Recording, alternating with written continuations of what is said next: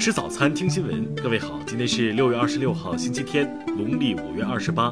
新阳在上海问候您，早安。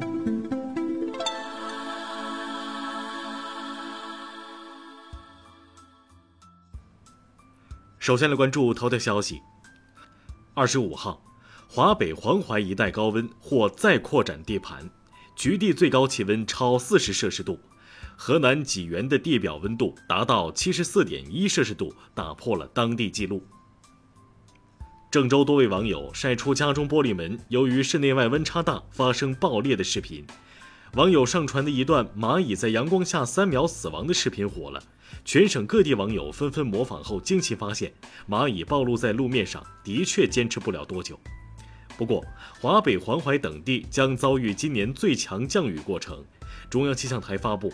山东、河南、河北等地应警惕局地强降雨可能导致的旱涝急转。听新闻早餐知天下大事。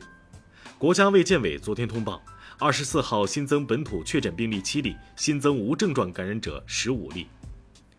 辽宁丹东市长昨天通报疫情防控工作，市长郝建军表示，疲劳作战导致工作存在粗放问题，将深刻反思。北京市昨天通告，不需查验零至三岁婴幼儿核酸检测证明，可查验其同行人七十二小时内检测情况。外交部发言人汪文斌昨天表示，阿富汗发生地震灾情后，中国政府决定提供五千万元人民币的紧急人道主义援助。东部战区新闻发言人表示，二十四号，每一架巡逻机穿航台湾海峡并公开炒作。东部战区组织空中和地面兵力对美机行动全程跟监警戒。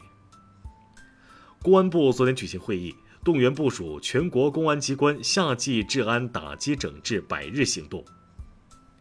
近日，多地发生危化品爆炸事故，应急管理部已派出工作组赴各地开展危化品重大危险源企业督导核查。中国地震台网测定。二十五号十点二十七分，在台湾花莲县发生四点五级地震，震源深度十千米。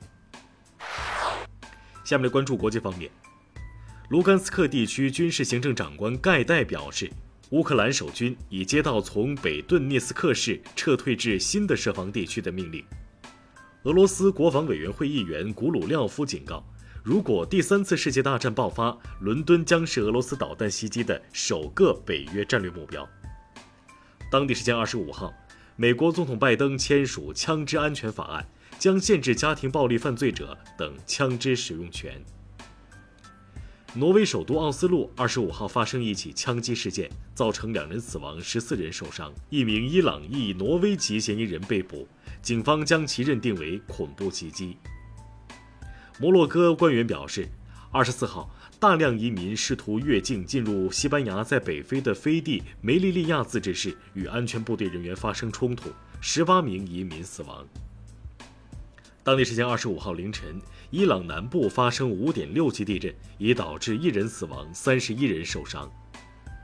法国最高法院推翻罗素韦德案裁决，赋予各州制定堕胎法的权利。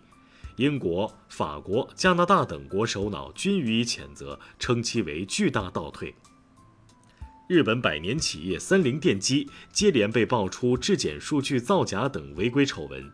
近日，该公司又被爆出其生产的大楼控制设备没有进行法律规定的相关测试。下面来关注社会民生。二十五号。四川省德阳市中江县公安局通报称，当地一名十二岁男孩溺水，两名成年男子下水施救，三人相继溺水身亡。二十四号，广东江门上川岛一名滑翔伞爱好者不慎挂到高压线上，被困十多个小时后，昨天下午他被平安救下，没有受伤。山东临沂杨女士发现自己名下有三份结婚登记，其中两份系身份被冒用登记。但民政局却拒绝予以撤销，最终在检察机关干预下，民政局宣布假冒婚姻登记无效。二十四号晚，河北燕郊一男子驾驶皮卡转圈漂移，噪音扰民，民警接报后赶到现场，男子欲驾车逃离，被警车截停后对峙半小时，最终被带走接受调查。下面来关注文化体育。中超第六轮焦点之战中，浙江队二比零战胜卫冕冠军山东泰山。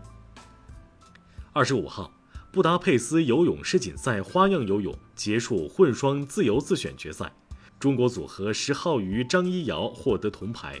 至此，中国队在花滑项目上共获得四金两铜，共六枚奖牌。秦始皇帝陵博物院介绍，在仰卧泳身上发现有指纹痕迹，通过比对指纹数据库，可知制造工匠应为青少年。我国第二个考古博物馆——湖北考古博物馆公告，正式对社会免费开放。以上就是今天新闻早餐的全部内容。如果您觉得不错，请点击再看按钮。咱们明天不见不散。